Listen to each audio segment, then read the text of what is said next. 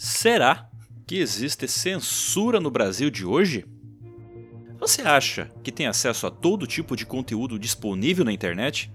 E ainda acredita que o artigo 5, especialmente os incisos 4 e 9 da Constituição Federal Brasileira, lhe garantem a livre expressão, inclusive nas redes sociais? Infelizmente não. Somos censurados de todas as formas e nem percebemos. Recebemos o que buscamos? Sim, mas com resultados que muitas vezes pretendem tão somente a nos manter na mesma bolha, atender nosso viés da confirmação. Sermos conduzidos, ou até mesmo, sutilmente manipulados.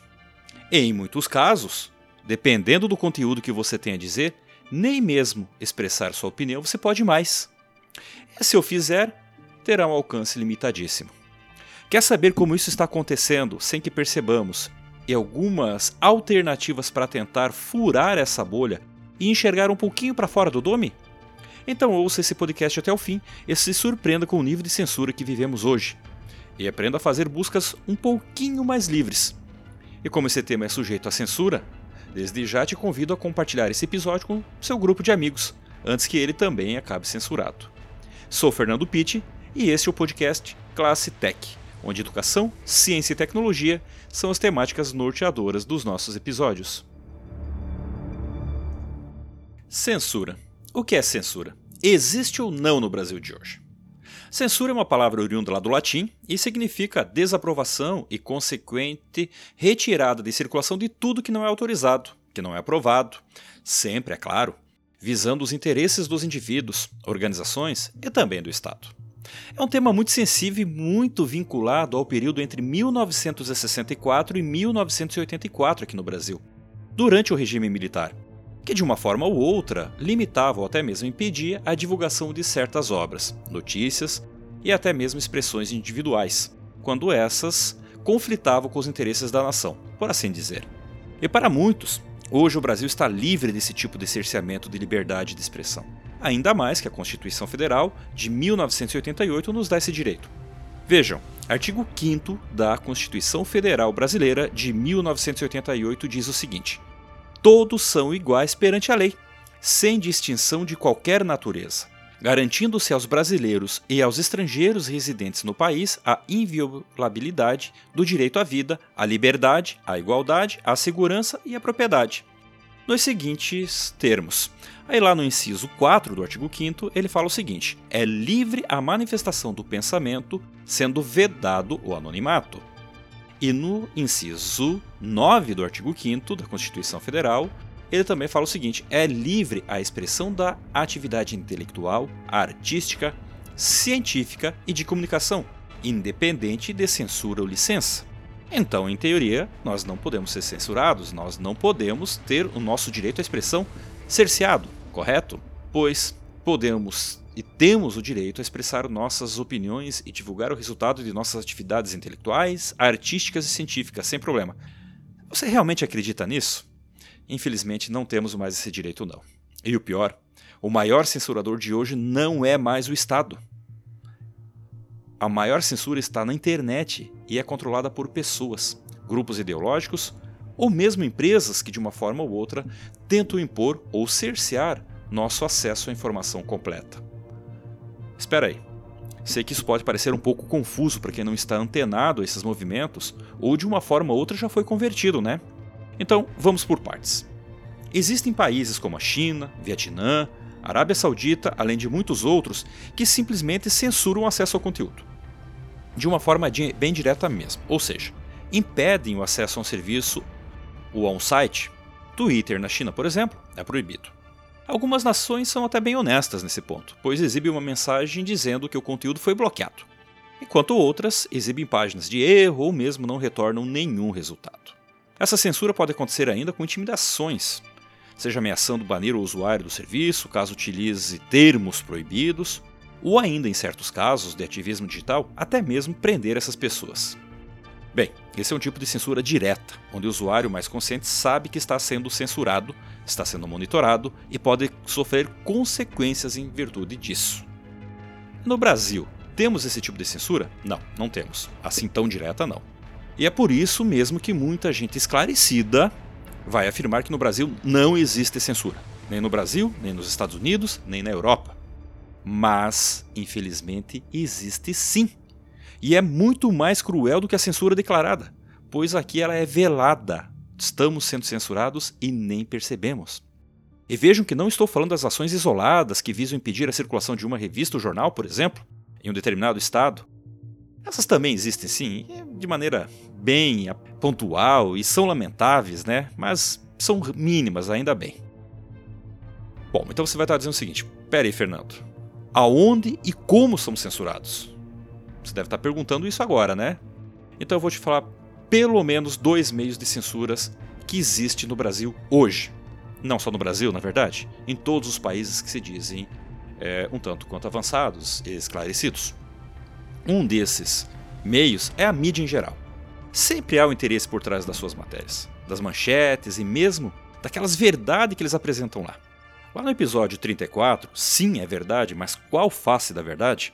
Falei um pouco mais sobre essa manipulação das massas que é feito utilizando números reais, mas apresentados de uma forma mais conveniente do que outra para confirmar as suas narrativas. E isso não deixa de ser um tipo de censura, pois omite a informação completa do seu público. E a outra forma de censura, a qual vou explorar um pouco mais nesse episódio, mas infelizmente pela extensão do tema ainda deixarei muitas pontas soltas, é aquela que acontece na internet, mais explicitamente nas redes sociais e nos buscadores. E como é feito isso? De uma forma muito simples, discreta, mas eficiente, que é não dando visibilidade a determinados conteúdos ou personalidades.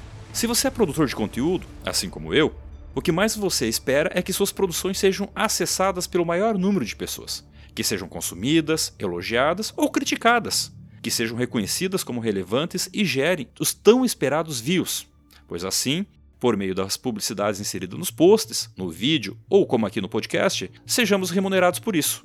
Porém, se o tema que você está abordando não agrada a rede na qual está divulgando, sua visibilidade será insignificante. Seu canal ou sua publicação poderão ser desmonetizados, e nem mesmo o maior motor de busca da internet talvez lhe apareça.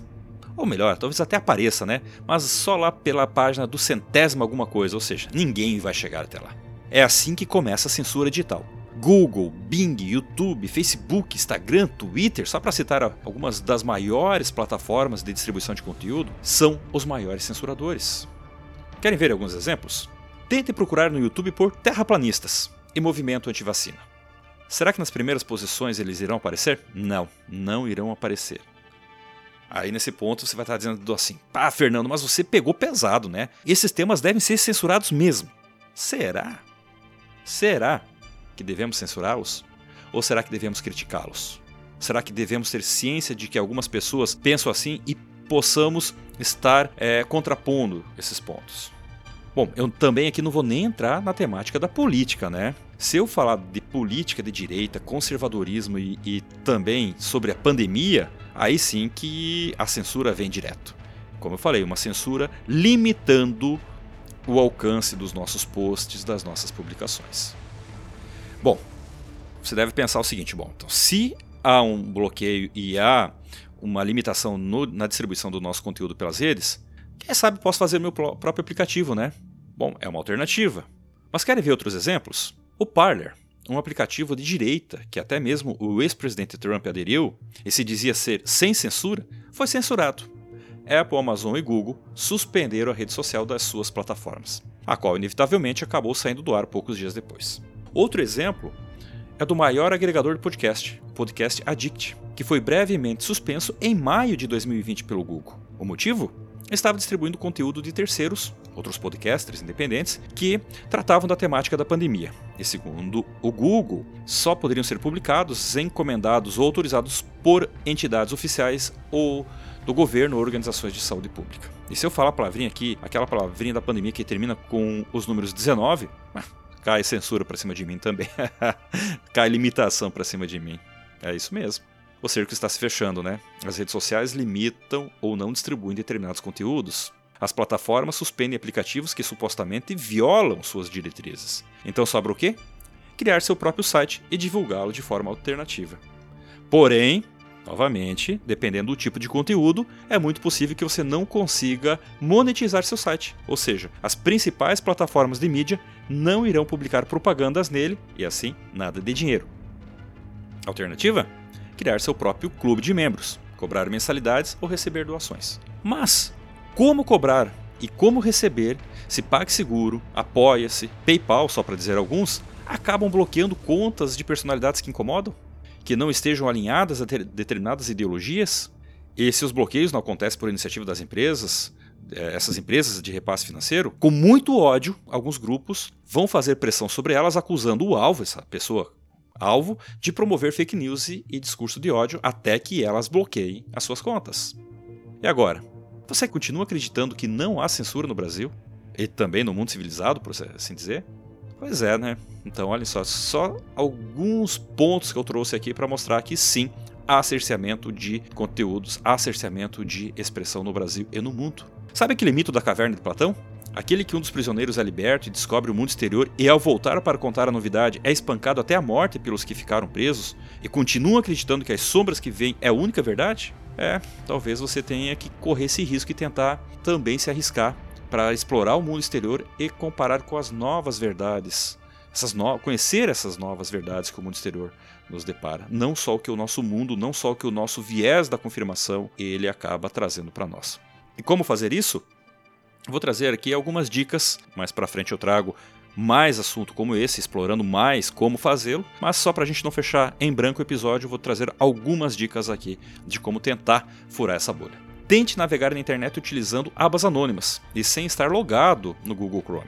Pois, como vocês sabem, eles sabem tudo sobre nós e eles vão entregar o que nós estamos procurando, nós, não os nossos termos. Use uma VPN, ou seja, uma rede privada é, virtual. E além de tudo, tente experimentar outros buscadores. O DuckDuckGo é um deles pois, como ele mesmo não rastreia os usuários, o retorno das buscas é pelas palavras pesquisadas e não por quem está pesquisando. E o mais importante, ouse e dê o direito a explorar novos conteúdos. Quer uma dica? Que tal começar a ouvir o maior e melhor podcast do Brasil, o Café Brasil do Luciano Pires? Você vai se surpreender com os conteúdos apresentados lá, sem censura. E você? Apoia ou não esse tipo de censura que vivemos? Lembre-se, Hoje podem estar censurando uma ideologia que seja contrária à nossa ou à sua, mas e amanhã?